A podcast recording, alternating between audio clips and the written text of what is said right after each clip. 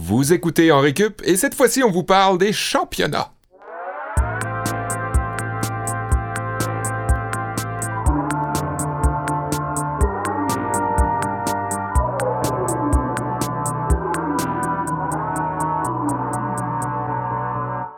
Bonjour à vous tous, Kevin Breton, très heureux de vous retrouver après un hiatus bien involontaire d'une seule semaine.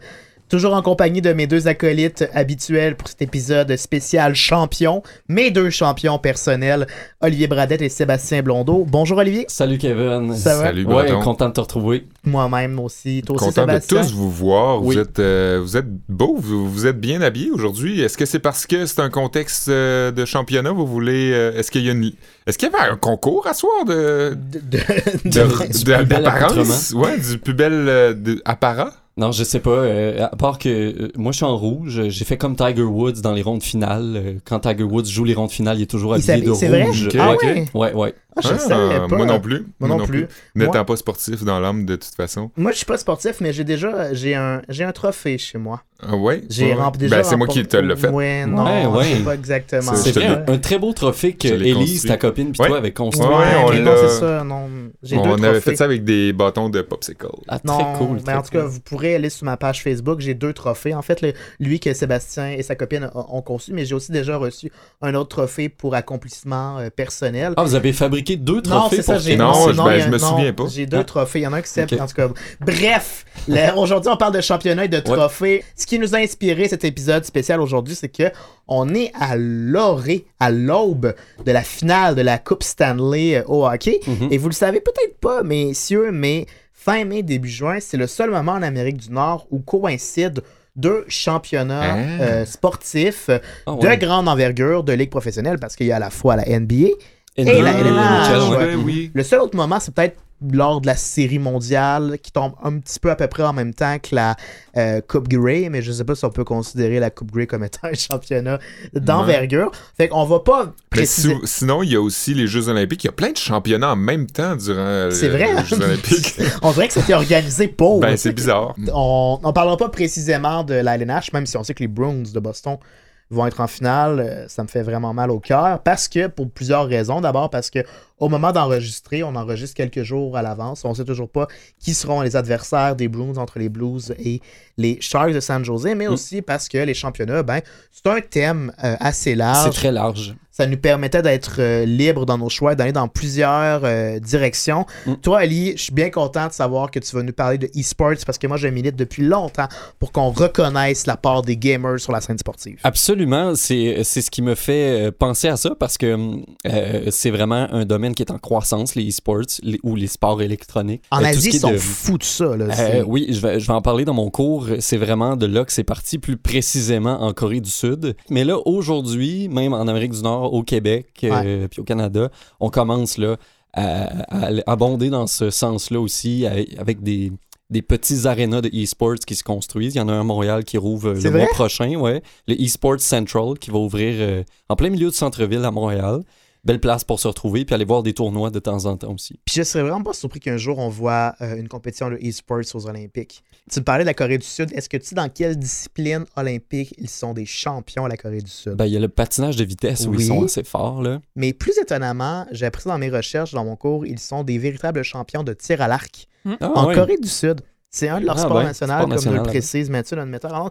Moi, d'ailleurs, ça m'amène à mon cours de la journée où je vais vous donner un cours de géographie. Oh. Euh, je- on va se promener un petit peu à travers la planète pour découvrir quel pays excelle particulièrement dans euh, une discipline, mais surtout à savoir pourquoi certains pays, comme par exemple l'Uruguay ou la Finlande, sont criffement bons dans un sport, même si la population est pas euh, extrêmement euh, importante. Ça va être un petit peu plus tard euh, en plan de cours. Mhm. Puis toi, ton côté, Sébastien, toujours dans la force absurde des choses, du côté absurde des choses. C'est pas fin de dire ça. Euh, Ben- J'avais pensé vous faire un cours d'économie, être un petit peu plus terre à terre euh, cette fois-ci, euh, voir qu'est-ce que ça coûte euh, à un ou à une athlète pour se rendre jusqu'à un championnat versus les gains économiques qu'on peut en retirer. Ah oui, ça va être intéressant. ça. En en d'autres mots, je m'étais dit que ça aurait été utile de savoir tout de suite, avant, avant même de faire des dépenses pour ça, là, tu sais, voir si ça vaut la peine de s'entraîner, de dépenser des, des fortunes en équipement, en vêtements qui respirent, en entraîneurs encourageants, en inscriptions de toutes sortes pour, au bout de la ligne, des peut-être commandites Des potentielles, des Mhm. bourses peut-être, ou euh, une, une certaine notoriété qui, qui amène peut-être certains Dans gains d'autres jobs. financiers. Pensez aux anciens athlètes qui se ramassent à la télé, par exemple. Ouais, genre ah, ça va être intéressant comme cours, Mais ça. ça. euh, tout ça, évidemment, c'était un petit peu trop difficile pour moi à, à quantifier, moi qui n'ai pas très mathématicien. Euh, fait que je vous ai présenté, euh, je vous ai préparé un, un cours d'art plastique à la place. Sur quoi? Ben, vous allez voir. Là. On va le voir un petit peu plus Ouais, tard. Ouais. ben merci quand même, Seb. Comme à l'habitude, on a euh, un prof invité pour ce cours sur les championnats. Cette semaine, on est bien content parce que c'est une championne qu'on reçoit. Ah ça tombait sur le Yes, sens d'avoir une championne. Championne, non pas de n'importe quoi, mais de air guitar, euh, Hélène Lorrain. Salut Hélène. Bonsoir, bonsoir. Salut. Bonsoir Hélène. Hélène Lorrain, euh, spécialiste du air guitar, euh, domaine dont on va en apprendre un peu plus Mhm. dans, dans- dans ton cours tantôt lors de l'entrevue. Mais en plus de ça, euh, en parallèle, tu es aussi une lutteuse. Est-ce Oui. que tu es une aspirante championne de lutte? Non, euh, je, je- la lutte, c'est- c'est très difficile, puis je crains ne pas avoir ce qu'il faut euh, pour euh, mener ça à terme. Ben donc, c'était pour un espèce de projet spécial, puis le projet spécial est terminé. Donc, euh, je, je ne suis pas une aspirante lutteuse, mais je.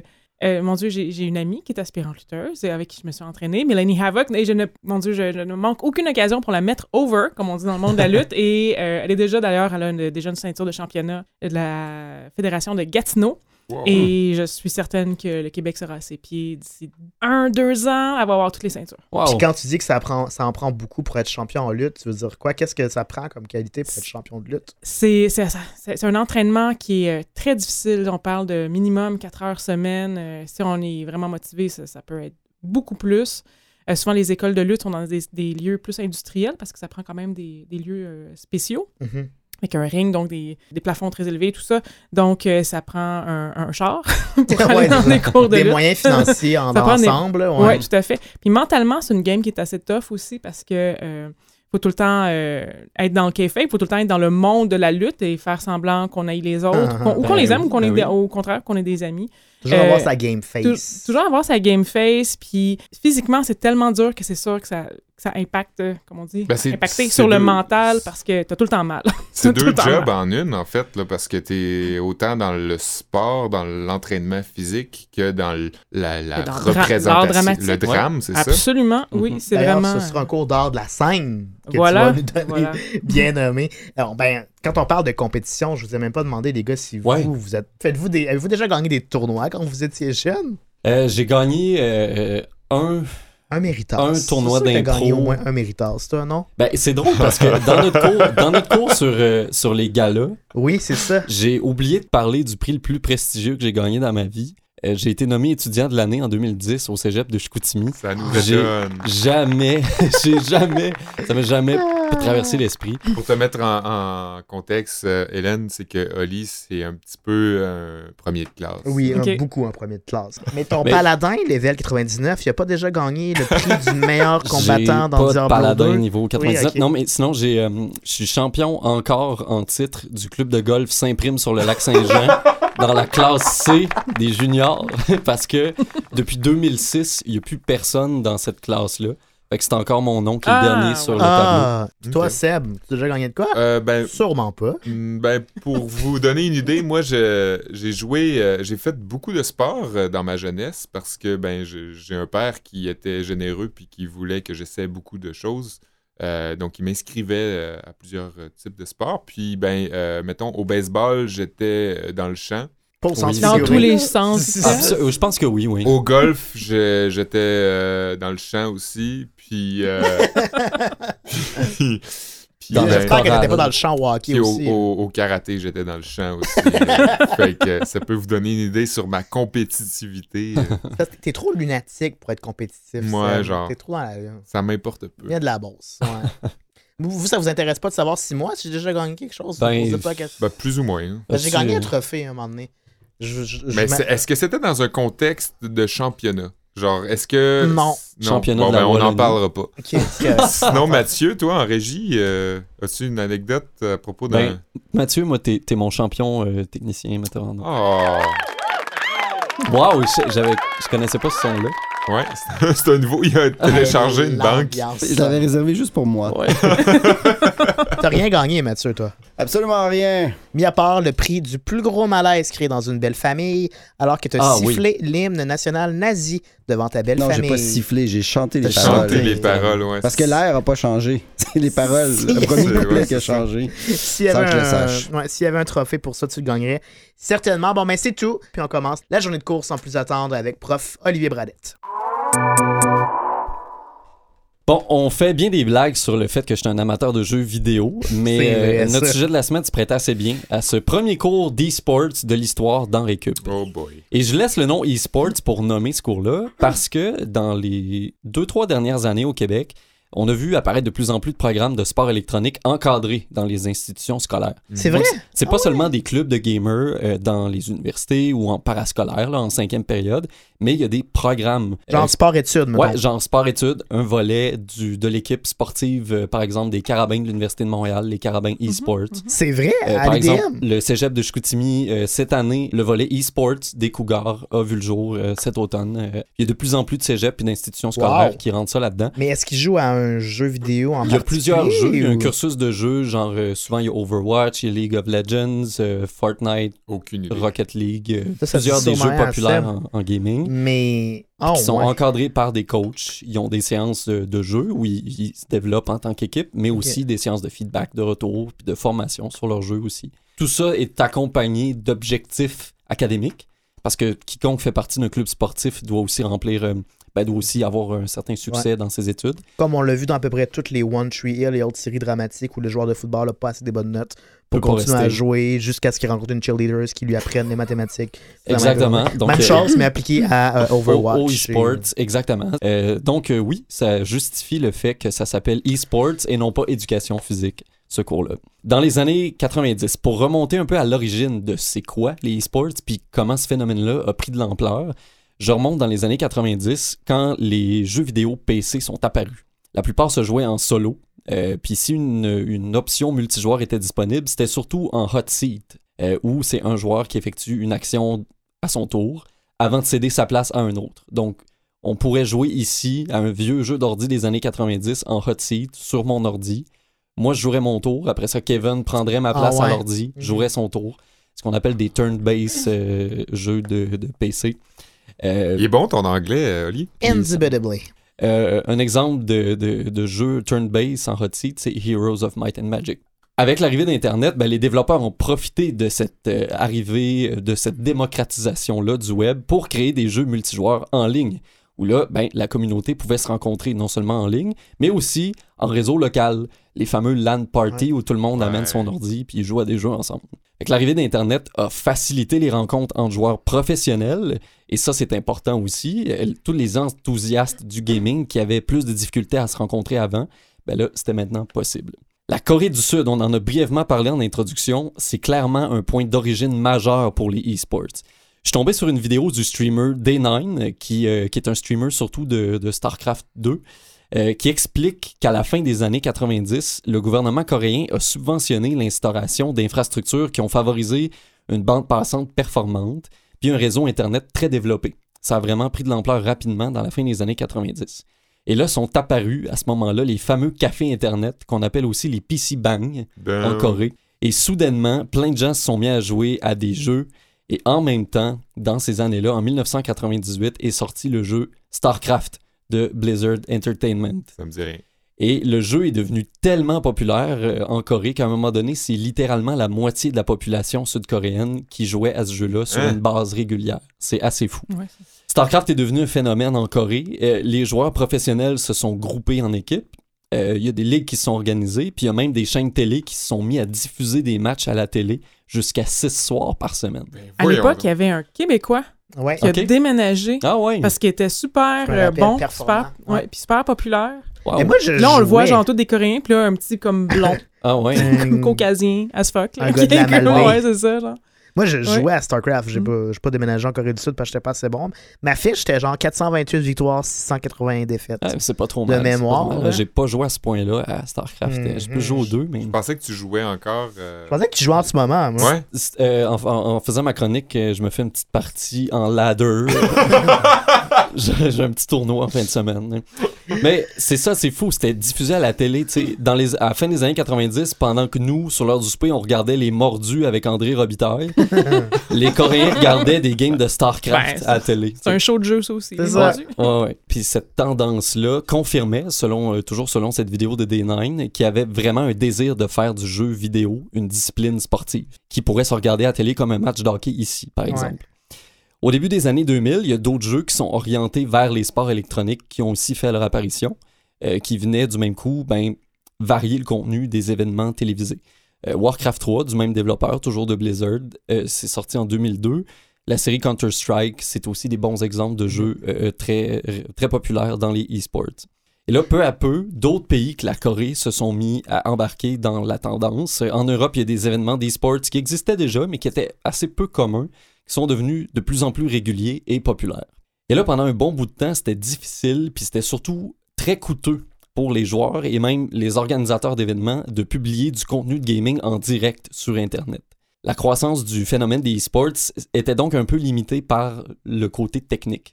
Tout a changé assez abruptement au tournant des années 2010 avec l'apparition de plateformes de diffusion en ligne Twitch. gratuites.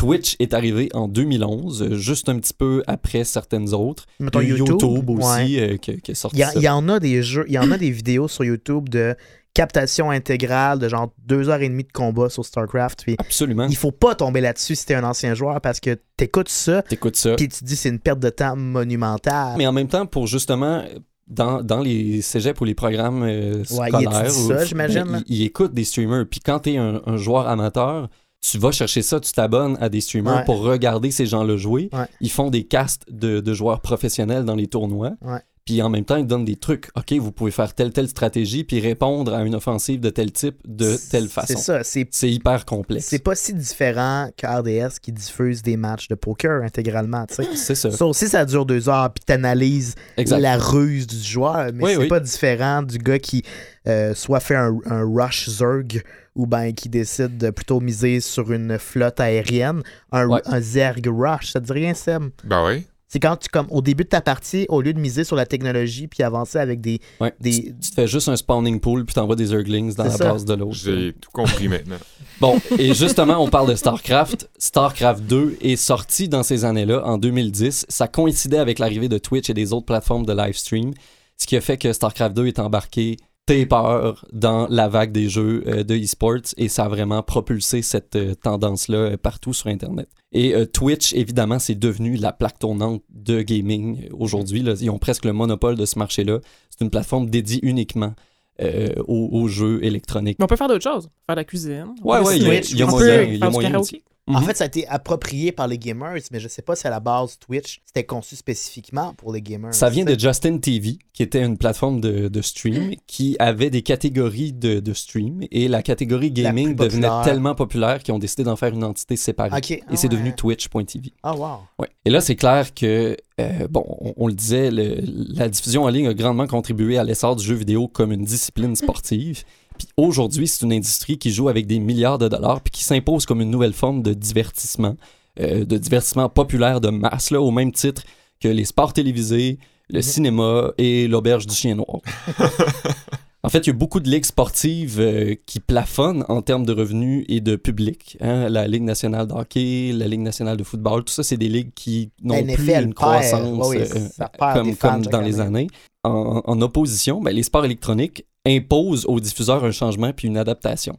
Ici, chez nous, par exemple, RDS a récemment lancé une plateforme web sur le gaming. Ouais, et tu peux t'assurer qu'à chaque fois que la page Facebook de RDS va publier un statut sur un nouveau jeu vidéo, sur une nouvelle performance, tu vas avoir euh, invariablement des gens qui vont se plaindre du fait que c'est pas vraiment un sport, ça, puis Ah ouais. incluez pas ça dans le sport, puis Mais ça, je pense que c'est générationnel. C'est Ça va- génération- j'allais C'est une dire, question ouais. d'habitude aussi parce que je pense que notre génération, puis surtout, mettons, les ados de maintenant qui ont Ouais. 14-15 ans, pour eux, c'est- c'est c'est tout naturel que c'est une discipline sportive comme une autre. Fait que moi, j'ai très hâte de voir comment tout ça va évoluer parce qu'on est au début de quelque chose. C'est Mhm. en ébullition. Puis c'est intéressant ce que tu dis parce que le lien avec les diffuseurs euh, a un rôle à jouer avec cette montée de popularité-là, je pense. Ben oui, Parce que, mettons, euh, si on se fie à la jeune génération, les milléniaux, mais encore les plus jeunes qui n'ont pas le câble, par exemple, qui s'informent principalement sur le web ou des plateformes comme Twitch, ben, ils vont pas tomber sur des games de la NFL, ils vont pas tomber sur des games de la NBA parce que c'est la possession d'un réseau qui demande à ce qu'on paye pour qu'on regarde ça. Oui. Mais c'était pas le cas pour, pour, pour regarder des matchs de StarCraft ou des matchs sur YouTube jusqu'à récemment. Fait que c'est peut-être là qu'il y a un glissement vers le e-sport. Oui, puis il y a de plus en plus, on le disait, il y a des stades qui se construisent. La Overwatch League qui joue à Los Angeles, c'est un stade qui a rien à envier au Centre Bell ici. là. Il y a Ouais. des milliers de places. C'est un amphithéâtre avec un écran géant. Il y a des replays. Il y a, il y a des animateurs en direct sur place. L'ambiance est folle. Ouais. C'est c'est vraiment une tendance. Puis j'ai hâte de voir avec le eSports Central qu'il va avoir ici, quel genre d'événement il va se tenir là. Puis dans combien de temps, dans d'autres villes au Québec, il y aura Mhm. aussi de ces stades-là qui vont se construire Ouais. je pense que les dix prochaines années vont être vraiment intéressantes euh, à ce Mm. niveau-là. Puis rapidement, euh, si je parle de, de tournois, ben, il y en a plusieurs évidemment, ce serait impossible de toutes les couvrir. Ici, à Montréal, il y a le LAN ETS, qui est organisé par euh, l'ETS de Montréal, qui rassemble euh, toujours autour de 2000 joueurs, euh, soit au Palais des Congrès, où il y a eu ça à Place Bonaventure Mm. un bout de temps aussi. Et il y a des tournois qui se font au travers ça. Souvent, c'est des, des événements qui, qui ont une formule Bring Your Own Computer. Et on invite les gamers à s'installer littéralement là, pour la fin de semaine, jour et nuit s'ils veulent, avec leur PC de gaming pour jouer en LAN avec d'autres joueurs. Puis aussi pour assister à des tournois de joueurs professionnels euh, en simultané. Ça fait que c'est Mm. des gros happenings, des gros rassemblements de gamers avec des kiosques pour euh, aller chercher de l'info, acheter de, de l'équipement ou des produits promotionnels, tout ça. Euh, sinon, il y a le DreamHack Montréal, qui est un événement vraiment majeur dans la série de tournois. Et euh, l'édition 2018 s'est arrêtée au Stade olympique. C'est devenu quand même assez gros ici à Montréal, cette édition-là. Je vous invite à aller voir, euh, si vous voulez en savoir plus sur les e-sports dans la province. Euh, il y a tout plein de, de petites fédérations, même si ce pas des organismes ou des équipes officielles d'école. Il y a plusieurs petits groupements qui se créent et ils sont tous rassemblés sur la Fédération québécoise de sport électronique. Vous pouvez aller voir leur site internet, c'est assez complet. Ça rassemble tous les événements, justement, les tournois qui s'en viennent, puis les rassemblements de gamers. Et si je ne m'abuse, ce sont des. Ceux qui ont parti de cette fédération-là sont d'anciens étudiants de l'UCAM C'est bien Ah, possible. ouais. en communication. Mhm. Ouais, une gang de Mhm. tripeux qui ont décidé Mhm. de propager la bonne nouvelle. Bien joué. Mais merci, Ali. Good game!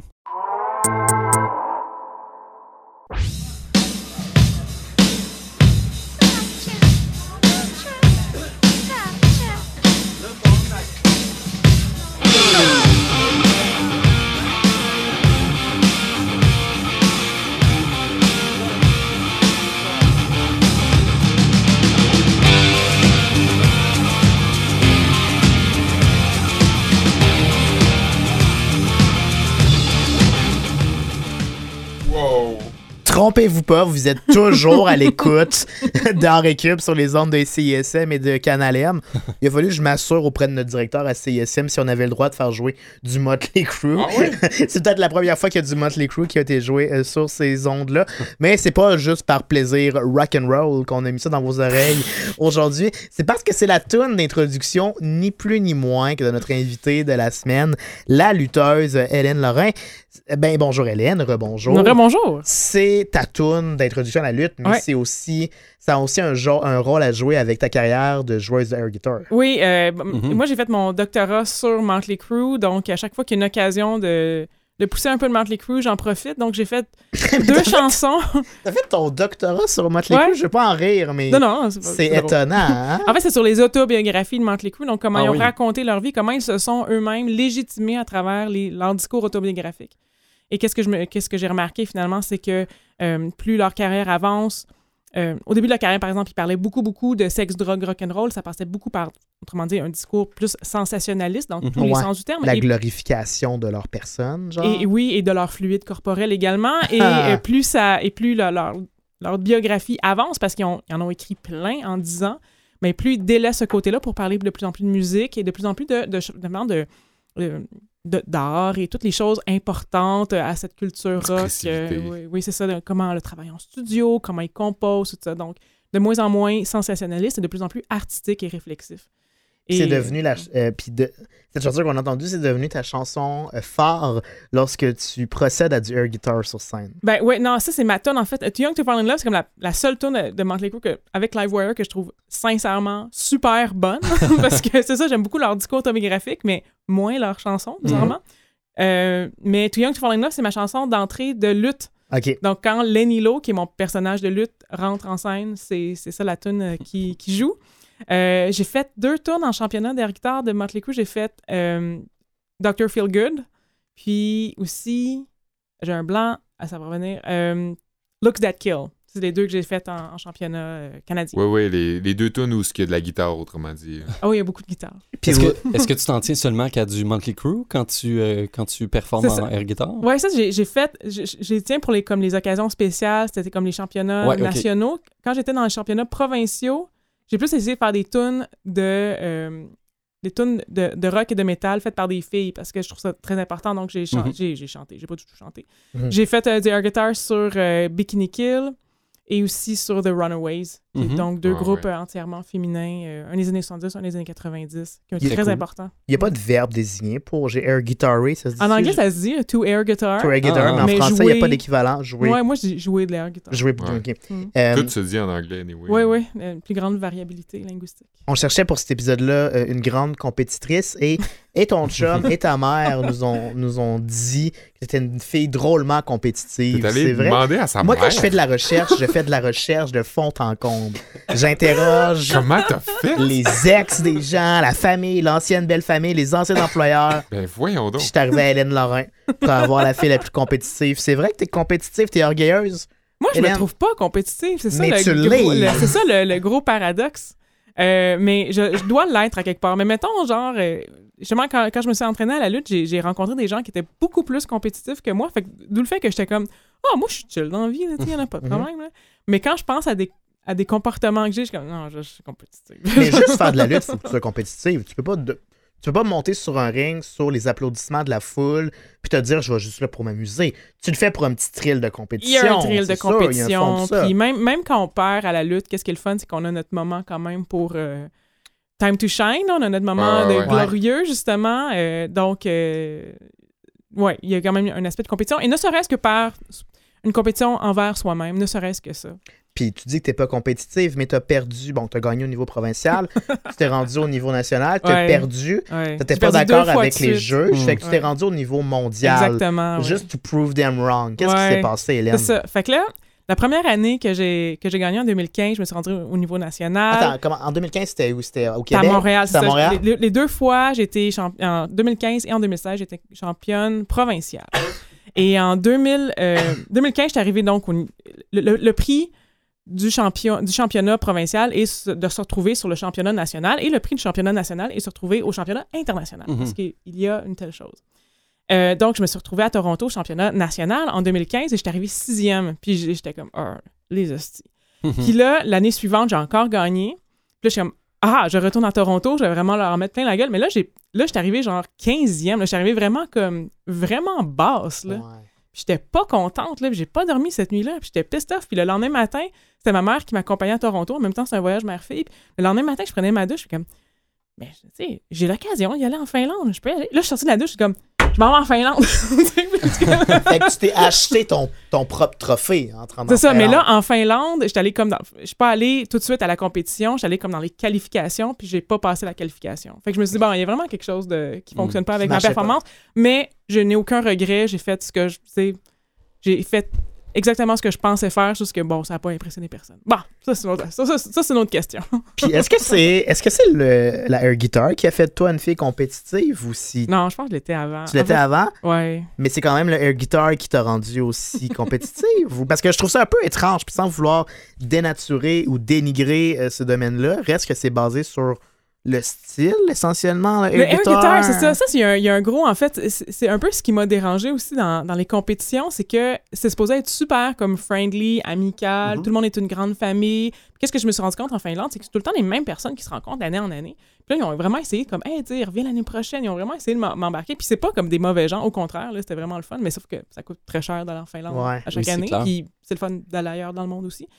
Mais, mais là, à la, tu sais, à la fin, j'étais comme, mais tu sais, c'est une compétition. Moi, je veux pas que tu gagnes, je veux moi, je veux, je veux gagner. Tu sais, Fait que je veux pas Ouais. me mettre ami avec toi, tu sais. Ouais ouais. Fait qu'il y avait, il y avait cette affaire-là que je trouvais un peu euh, déplacée. Puis il y en avait qui étaient vraiment dedans, là. J'étais comme, tu te sens confortable de fraterniser avec des gens que tu veux battre à plate couture demain soir? Ouais, Ah. ouais. Je me sentais vraiment pas dans cette game-là. Tu me fais penser à, à du monde d'impro. euh, J'allais où, euh, j'allais aller là, Il ouais. y en a pour qui c'est hey, c'est c'est cool là, on fait juste des sketchs puis on s'amuse. Puis il y en a pour qui si s'ils important gagnent de pas leur match ou quand tournoi ça marche pas, Mais- ils sont fâchés, ils ont ça à cœur. euh.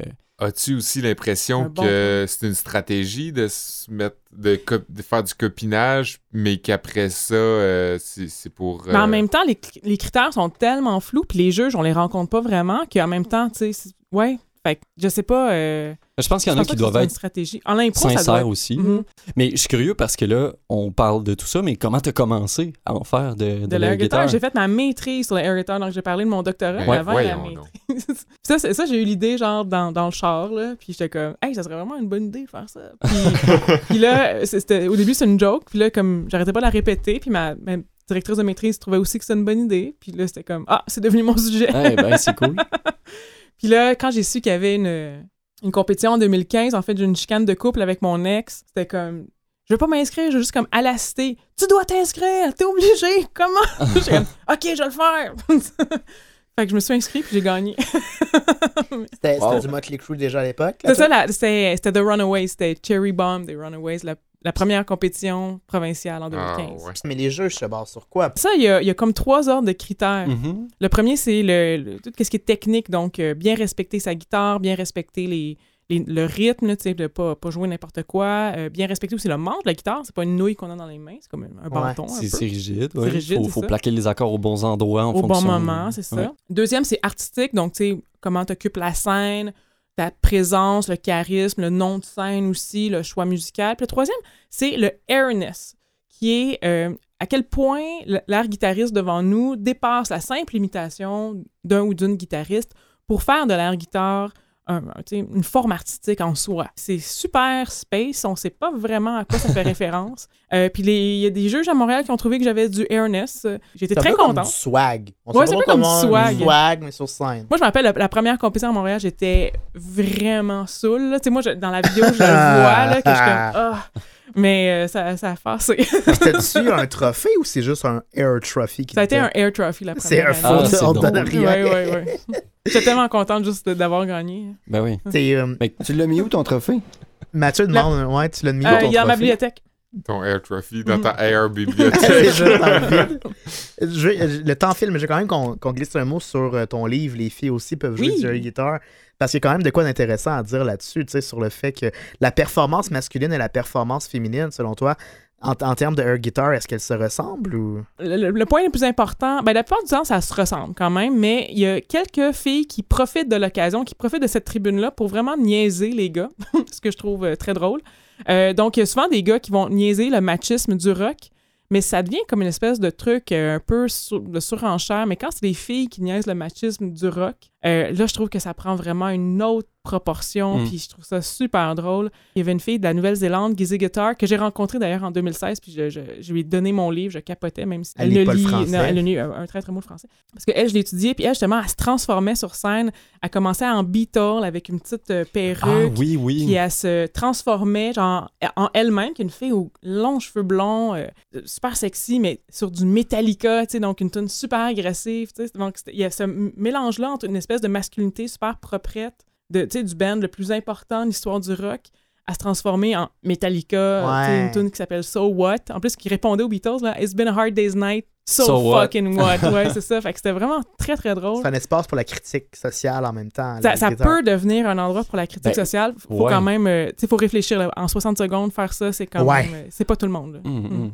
Oui, parce que le, le monde du rock est beaucoup occupé par des groupes euh, Oh en oui. majorité. ça fait que ça, ça, ça fait une place. euh, puis je pense que tu dois en parler un peu dans ton livre aussi, de, de cette place-là que les femmes occupent dans le monde du rock. Oui, oui, oui, ça, ça, c'est en filigrane dans tous les chapitres. Puis le fait que ça soit une, une air guitar, justement, que t'as pas besoin de- d'entretenir, t'as pas besoin de connaissances techniques, t'as- t'as- tu peux vraiment juste être une rockstar puis y aller. C'est là le, le- le pouvoir comme subversif, tu sais, Ouais. Du air guitar en particulier. Parce que le rock, c'est tellement cristallisé avec les années. Ouais. Mhm. Que des, des moments comme ça, que ça le, que ça le twist, là, c'est c'est merveilleux. Puis, euh, ben, on va finir là-dessus, Hélène Lorrain, parce qu'on a très peu parlé de lutte, mais est-ce que tu vois Hmm. quand même des liens entre tes deux passions, le air guitar et la lutte? Parce que les deux, c'est un petit peu une simulation. Mhm. Puis les deux, il y a une sorte de rivalité sur scène qui s'installe, tu sais, quelle ressemblance et quelle distinction que tu fais entre les deux? Euh, Il y, a- il y a vraiment. euh, bon, la distinction, c'est sûr que tout l'aspect technique là, en lutte, euh, il y, a, y a- il y a une technique pour pas littéralement mourir. Oui. Ouais. comme c'est important. Dans ce cas, air guitar, tu peux faire n'importe quoi. Qui- la- la- mais la principale ressemblance, ouais, c'est de faire semblant que c'est vrai, puis d'y mettre tellement, justement, un peu le airness, d'y d'y mettre tellement de soi que euh, qu'on dirait que qu'on dirait que c'est vrai. On dirait que c'est Mhm. un vrai combat dans le cas de la lutte. On dirait.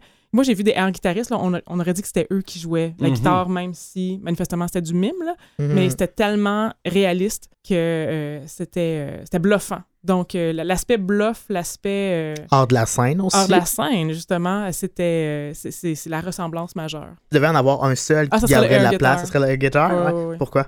Parce que c'est moins difficile physiquement. Parce que je me, je me fais aussi. pas ouais, swinger sur un ring. Ça. Merci, Hélène. La journée file, la journée La file, journée mesdames file. et messieurs. Une émission consacrée au championnat, puis c'est une de nos émissions championnes à date. Ben je oui. pense. Ah oui, oui, c'est une très bonne émission, euh, très variée. Et la barre est haute pour ton cours des- d'art plastique, Seb. Ouais, aujourd'hui, j'aborde le championnat sous l'angle des arts plastiques. T'as raison, Kevin. Parce que, euh, ben, vous savez, vous autres, vous êtes vous-même amateurs d'art, euh, de créativité puis de sport. Hein? Mhm, Vous Ben êtes, oui. euh, ouais, des, des deux côtés de la sphère. Donc, euh, vous êtes bien placé pour savoir combien la représentation artistique peut compter dans un sport. Ouais. Ben, en patinage artistique, mettons oui, mais dans Ben, d'autres. ouais, ben, Dans Oui, en ski sports. acrobatique, euh, Ouais. tout ce qui est de plongeon, la nage synchronisée, Mhm. euh, Exactement. la les- danse, même Ben, l'athlétisme. tu viens de parler, faire un cours sur le e-sport, puis euh, il y, a- il y a des arts euh, Il y a une notion visuels artistique, dans, ouais. dans- dans- dans le. Ben, laissez-moi donc vous parler un peu des cours artistiques qui ont façonné les fameuses ceintures gagnantes dans les championnats de lutte américaine. Euh, je pense que c'est de mise, étant donné qu'on Bon a Hélène à nos côtés. Qui n'a pas de ceinture. Ben, Qui n'a pas ceinture, de mais ceinture, mais ceinture, qui- euh, Je qui vais a- faire un, de la air ceinture. qui a touché à la lutte, euh, très certainement. Mise en contexte, d'abord, la lutte, euh, la culture de la lutte ou du catch en Europe euh, francophone est une réunion sportive et théâtrale prévue à des fins de divertissement, parfois télévisées. Euh, elle emprunte ses techniques à différents arts martiaux ou les invente en s'inspirant de la danse euh, ou du cinéma. Mhm. Euh, beaucoup plus populaire en Amérique du Nord. Euh, tantôt, on parlait off micro que c'est aussi populaire au Japon, apparemment. Euh, en Amérique du Sud aussi. En Les- Amérique du les Sud. luchadors. les luchadors, ben oui, c'est vrai. Au Mexique. C'est vrai, c'est bien que trop vrai. Ben, son image est, en tout cas sur le continent américain euh, nordique, est inspirée, euh, euh, non pas teintée, mais même immergée de la culture états-unienne. Fait que c'est pas surprenant si on retrouve souvent un aigle ou même des couleurs rappelant le drapeau américain sur la boucle d'une ceinture du champion. Malgré des, des- courants et des genres bien distinctifs, on remarque que l'or est presque toujours utilisé aussi pour ornementer les ceintures, des fois même pour les couvrir en entier. Euh, comme dans le cas, par exemple, de la fameuse ceinture euh, de l'aigle euh, ailé, qui enlace un globe terrestre, fabriqué à la fin des années 80 par Reggie Parks. L'aigle est entièrement constitué d'or, des rayons tout autour entièrement en or. Il y a des écritures World Heavyweight Wrestling Champion tout en or. Juste la planète qui est bleue et vert au milieu. La ceinture a été juste jusqu'à ce jour tenue par bon nombre de, de- de lutteurs, pardonnez-moi, et bon nombre de figures populaires aussi, notamment euh, Monsieur le Président Donald, Donald, Trump, bien sûr, on se rappelle. Euh, elle est reconnue comme étant l'une des plus représent- représentatives, dis-je, euh, des championnats, tout en étant la plus traditionnelle aussi. C'est pas très, euh, c'est pas très marginal comme, comme ceinture. Il y a aussi celle qu'on surnomme la Big Gold, qui date de 1985, imaginée par Charles Comrine. Euh, la ceinture montre une couronne au-dessus d'une planète, et encore une fois une planète, et elle compte en tout trois grandes plaques en or. Euh, ça a l'air lourd, cette affaire-là, où on grave les noms des champions, en fait. Euh, la Big Gold, c'est pas euh, la première ceinture à avoir ce concept-là, mais c'est celle qui a popularisé l'idée de, de, de graver les champions, le, le nom des champions. Ben, là, à la lutte. Parce à que la lutte, ouais. au hockey, la Coupe Stanley depuis Ben, c'est 1900 sûr, mais quelques, portent euh, pas des ceintures alors que Kevin. Ben, Influencée euh, par l'époque faste et grandiloquente aussi, ben, la ceinture arbore aussi des, des- des- des motifs de feuilles en abondance, euh, puis s'encadre de neuf rubis scintillants, des rubis euh, rouges. Là, euh, ça a l'air très, très euh, clinquant. Je l'ai dit plus tôt, la lutte américaine joue avec les, codes du théâtre et s'inspire euh, du cinéma à l'occasion. Fait que c'est pas euh, saugrenu si on retrouve euh, parmi ces championnats des thématiques depuis 98 en réponse aux autorités de plus en plus présentes dans les instances publiques et de plus en plus strictes, la World Wrestling Entertainment, autrefois, WWF, Ah. Crée la euh, WWE Hardcore Championship qui enlève toute disqualification possible, permet de se livrer combat en tout lieu sans limite de temps ou d'espace en dehors du ring. Euh, la délimitation inspire le créateur de la ceinture dans sa conception. On peut voir des banderoles raboutées ici et là. Euh, puis on reconnaît en dessous des, des fragments de la première ceinture, tu sais, celle que j'ai parlé euh, Mhm. de l'aigle ailé, celle qu'on appelle la Winged Eagle. Euh, comme si on exprimait un désir de, de changement en rafistolant euh, des fragments du passé Ouais.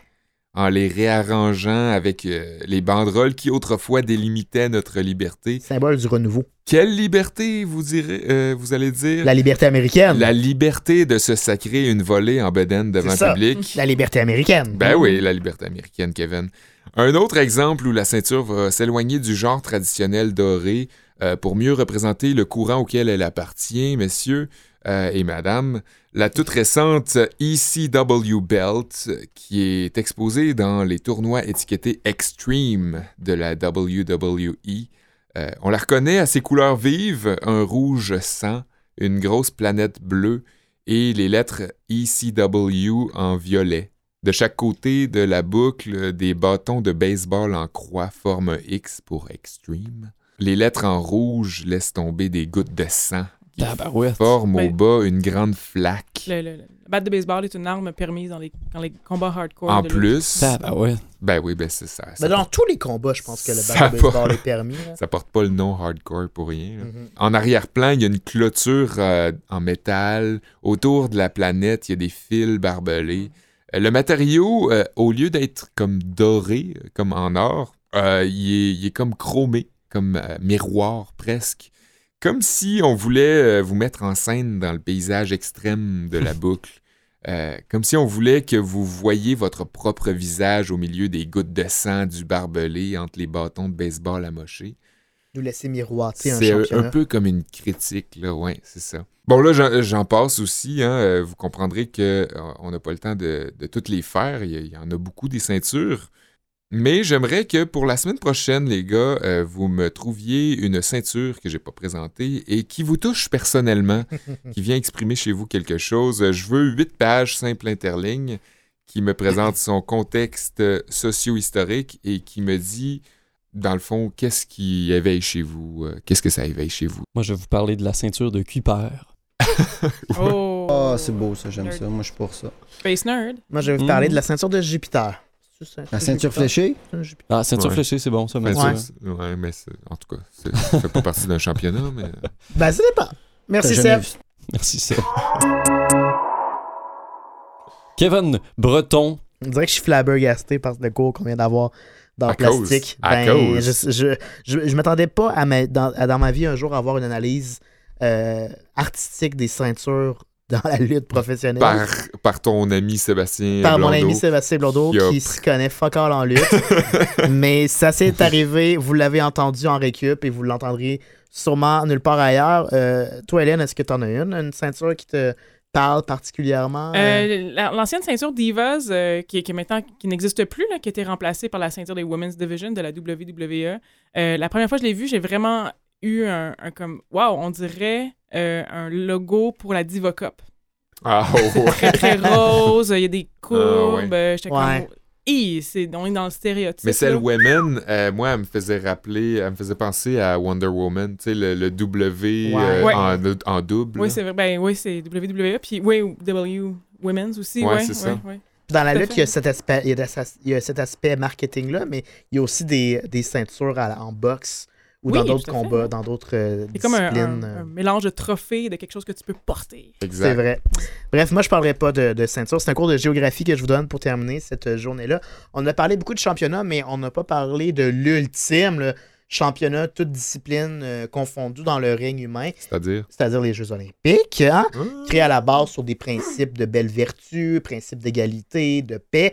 Les Jeux olympiques sont aujourd'hui devenus davantage une vitrine pour des commanditaires et une autre arène dans laquelle les différents pays peuvent se bomber le torse.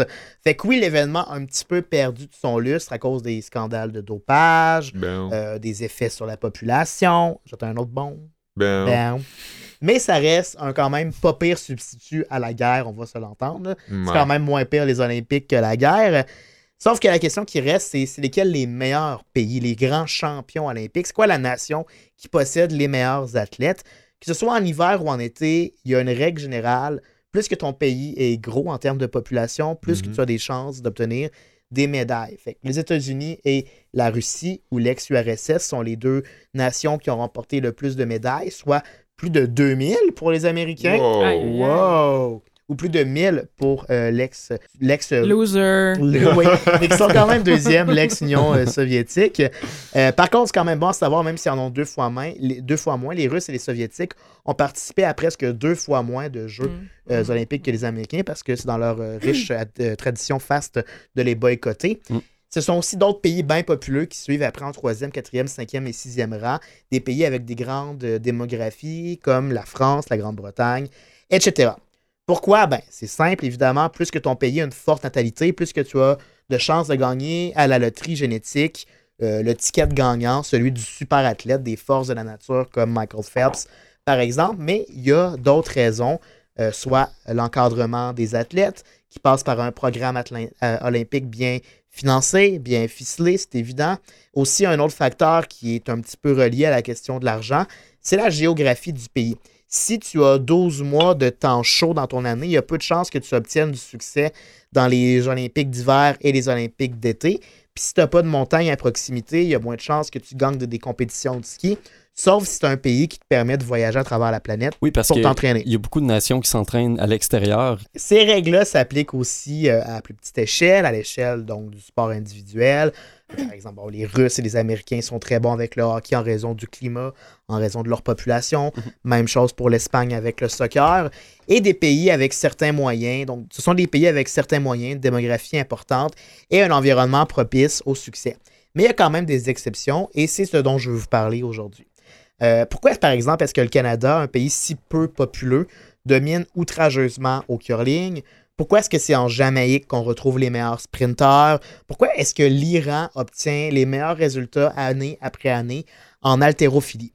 Dans le dernier cas, il y a peut-être quelque chose à voir avec les accusations de dopage, mais en vérité, c'est un ensemble de facteurs culturels et environnementaux qui expliquent pourquoi une nation excelle dans un sport en particulier.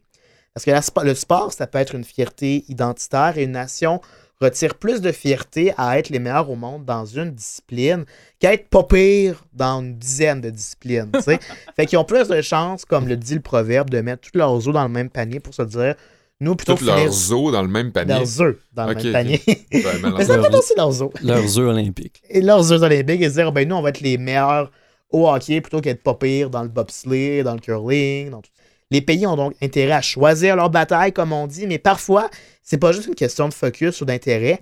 Il y a certains pays qui détiennent euh, la clé du succès grâce à leur approche par rapport au sport qui est innovatrice dans certains cas. Et j'ai retenu deux cas particuliers, les plus probants à mon sens, que je voulais vous exposer. Le premier, c'est au soccer, c'est l'Uruguay. Euh, un pays qui est tout à fait dominant. T'es fan, Hélène, de Parce que je l'Uruguay? me rappelle en 2010, euh, lors de la Coupe euh, mondiale, Mhm. l'Uruguay s'est rendu vraiment loin. Ouais. Je, je- je résidais Mhm. proche d'un bar euh, uruguayen. Il Et devait là, être fier. Il devait être content, mais j'avais juste, comme n'importe qui n'avait qu'à dire une soirée qu'ils ont gagné, là, Uruguay! Puis là, comme, fait que là, depuis ce temps-là, euh, C'est- si, on- si vous pensez Uruguay. que le hockey, Uruguay. que le Canada est, fort, est fan et fier de, de son hockey, c'est rien par rapport à l'Uruguay. Non. Et à la dernière Coupe du Monde, euh, à titre d'exemple, la Chine et les États-Unis, qui représentent respectivement 1,3 milliard et 300 millions euh, d'habitants respectivement, ne se sont pas qualifiés à cette Coupe du Mhm. Monde-là, on s'en rappelle. L'Uruguay, oui, avec ses euh, modestes 3 millions de têtes de pipe. Pour vous donner une idée, au Brésil, leurs voisins, il y a plus de joueurs de soccer enregistrés dans différentes fédérations qu'il y a d'habitants. Et l'autre facteur que j'ai émis, l'économie, ben, l'économie de l'Uruguay a absolument rien à voir avec celle de la Chine et celle des États-Unis. La géographie, c'est à peu près la même chose. Tu peux autant jouer au soccer sur des terrains vacants aux États-Unis, en Chine qu'en Uruguay. Fait que pourquoi est-ce qu'ils sont si bons que ça là-bas?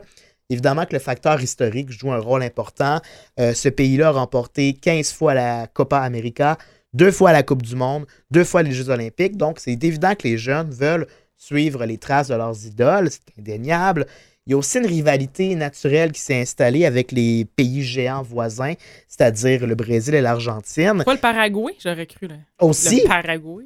et ils y jouent, un- euh, et par rapport à ces, ces pays voisins-là, euh, ben, ils jouent un rôle de négligé euh, qui Ah. leur va à la merveille Voilà. parce que ben, souvent, ils vont être l'équipe qui va être sous-estimée par rapport à, à- à leurs voisins et ils vont bien aimer déjouer les pronostics Être les cendrillons. être l'équipe Ah. L'équipe Cendrillon. Et pour ce fait, ils ont le plus gros ratio de clubs par habitant au monde. Et c'est aussi là-bas qu'il y a eu lieu la première, la toute première Coupe du Monde. Donc, on Mhm, comprend que ça fait vraiment partie de l'historique, de l'ADN. Mais il y a d'autres raisons qui sont exposées dans un article du journal Économiste, des raisons un petit peu plus contemporaines reliées à la manière qu'on va entraîner et éduquer les jeunes joueurs de soccer. En fait, ce qu'on dit, c'est que trop d'encadrement dans le sport, ce serait comme en avoir pas assez. Puis pour preuve, on s'en remet à plusieurs exemples de bons jeunes, joueurs de soccer internationaux euh, qui viennent souvent de milieux un peu pauvres et qui ont appris à manier le ballon rond sur l'asphalte, sur le bitume, en jouant des parties 5 contre 5 amicales, ce qui les a forcés à être débrouillards, à manier le ballon dans des endroits restreints et le tout, surtout, c'est le plus important, dans le plaisir. L'Uruguay a compris ça et Mhm. s'est dit on va laisser nos jeunes être créatifs avec le ballon plutôt que tenter de les étouffer dans un système trop compliqué qui enlève tout plaisir à, à botter un ballon. Il essaie aussi de maintenir une cohésion entre les styles des joueurs pour que quand les athlètes rentrent de leurs pays internationaux, des pays européens où ils vont jouer, ben, ils vont quand même se retrouver dans la manière que leurs collègues vont manier le ballon. C'est une autre bonne manière de, c'est une autre bonne manière de s'assurer qu'il y a une bonne cohésion sur le terrain. Et finalement, l'Uruguay n'a pas peur de faire commencer à jouer très tôt ces jeunes joueurs. Dès l'âge de 4 ans, ils vont commencer à jouer et non pas juste pratiquer de manière compétitive. Donc, ce sont ces trois facteurs-là qui sont exposés dans l'article du Économiste pour expliquer pourquoi l'Uruguay, c'est un petit peu l'exception au soccer. Au hockey, mon dada, mon sport préféré, je vais vous parler de l'exception finlandaise. C'est la nouvelle mine d'or pour les recruteurs de toutes les équipes de la Ligue nationale de hockey. Euh, elle se trouve dans ce petit pays nordique-là de 5,5 millions d'habitants qu'est la Finlande, qui a toujours fait partie des tournois internationaux, euh, mais même s'ils sont toujours ramassés souvent en qualification pour remporter des médailles, ils ont rarement remporté la médaille d'or, malgré le fait a plusieurs grandes légendes du hockey comme Saku Koivu, Jari Kurri, euh, ils ont jamais, ou en tout cas jamais ramé- ils ont rarement, sinon jamais, mené la Finlande à, euh, des, au podium olympique lors des compétitions. Euh, la meilleure performance de la Finlande sur la scène olympique, c'était en 2011 avec une médaille d'argent. 2011 aux Olympiques, comment ça se peut? 2010. OK. Merci, Oli, de m'avoir ramené alors. 2010, tout à fait.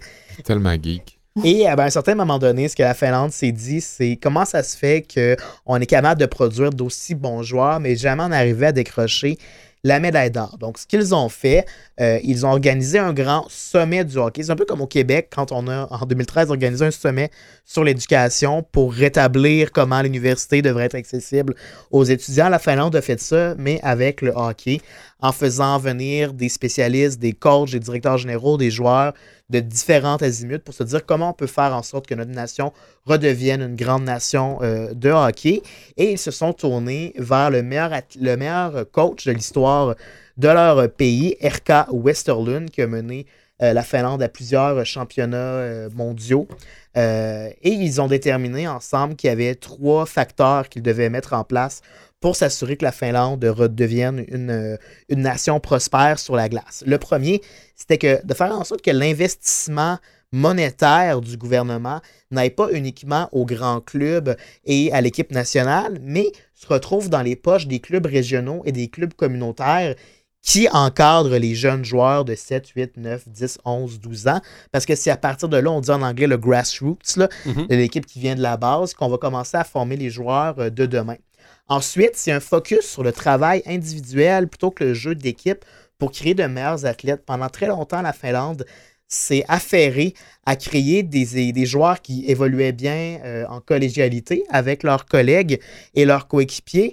Sauf que ça plafonnait, ça avait comme effet de limiter leur talent individuel. Ils ont pris une page du livre euh, russe en se disant on va travailler les habiletés individuelles d'abord et avant tout, puis après on va travailler à les faire jouer euh, en équipe. Et finalement, d'une manière un peu plus euh, psychologique ou spirituelle, ils se sont vraiment assurés de créer un dialogue entre les coachs et les joueurs pour établir une relation de confiance qui va permettre à tous et à toutes de s'épanouir, puis retirer le meilleur de chacun. Et en quelque sorte, le fait que ce soit un petit pays, ça leur servait beaucoup parce que la communication est beaucoup plus simple, étant donné qu'il y a moins d'acteurs, moins d'intervenants. C'était plus facile de communiquer d'un niveau élite au niveau amateur. Fait qu'en quelque sorte, ils ont retiré un bénéfice de leur faiblesse pour aujourd'hui se retrouver avec l'une des forces dominantes les plus en vogue dans l'ALNH. Parmi les 20 meilleurs pointeurs dans l'ALNH cette année, il y en avait trois qui venaient de la Finlande. Ils étaient âgés de 21, 22 et 23 ans Et seulement. quand, quand même. Lesquels euh, pour. euh, Sébastien Haho, Ah oui, Alexander Barkov Oui. et Mikko Ratanen. je savais pas que Ouais. Barkov était finlandais. Oui, finlandais. Et le meilleur espoir, ou l'un des deux meilleurs espoirs pour le prochain euh, repêchage, Capo Caco, est aussi originaire de la Finlande. C'est aussi Mhm. l'équipe. Ou Capo Caco, c'est.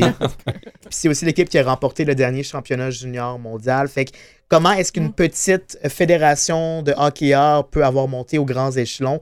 L'article de The Athletic le démontre à merveille. On pourra mettre le lien sur la page Facebook de Henri Cup si vous voulez en apprendre. Terminé. T'allais conclure, Avec Hélène, une mais petite vas-y. anecdote, ouais. Euh, j'étais allée justement quand j'étais en Finlande pour le concours d'air guitare, j'étais allée dans un karaoké, puis euh, donc j'ai socialisé un peu avec des Finlandais beaucoup plus âgés que moi et ou plus sous que moi. Puis euh, je disais juste comme ouais ouais, comme, je viens, je viens du Canada, blablabla. Puis là, j'ai juste comme nommé à plusieurs personnes parce que j'en revenais pas. Ouais, comme Saku Koivu. Puis tout le monde était comme oh ouais, je sais qui. Tout le monde savait Ben c'était oui. qui là. genre. C'est Puis moi sûr. j'étais comme ah ok. Ben, c'est comme, euh, Ouais, c'est- comme Georges Saint-Pierre au Québec, en fait, c'est vous en Finlande, Mhm. tu sais. On comprend pas à quel point Georges Saint-Pierre, c'est un monument du combat dans la, à travers la vrai. Vous c'est un monument du hockey en Amérique du Nord aujourd'hui. Mhm. Bon, tu dis ça parce que son numéro de chandail, c'est ton mot de passe sur tous tes appareils électroniques. La là, moitié mais- de mon mot de passe. L'autre moitié, c'est Mark Streit. Ah, ok. 11 32 11, on vous répète. Oui, Euh, 11 32 11 pour Koivu, Marc Streit, Koivu. Hey, on conclut cette émission-là encore une fois en donnant des informations privées sur ma vie. Et ça met quand même bien la table à notre sujet de la semaine prochaine.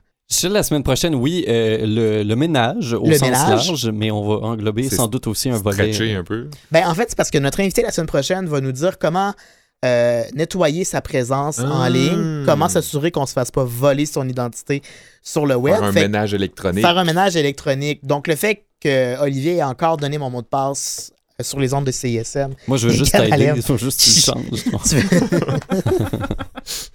Merci beaucoup euh, à, nos in- à notre invité aujourd'hui, Hélène Laurent, d'être Ouais, parler Merci à vous. de lutte et de air guitar. Merci à mes deux collègues habituels, Olivier et Sébastien. Merci, Kevin. Suivez-nous sur Facebook et sur Instagram, euh, facebook.com en récup. Mhm. Vous pouvez nous écrire aussi. On est sur Gmail en récup à commercialgmail.com. Puis on est sur toutes les plateformes de podcast.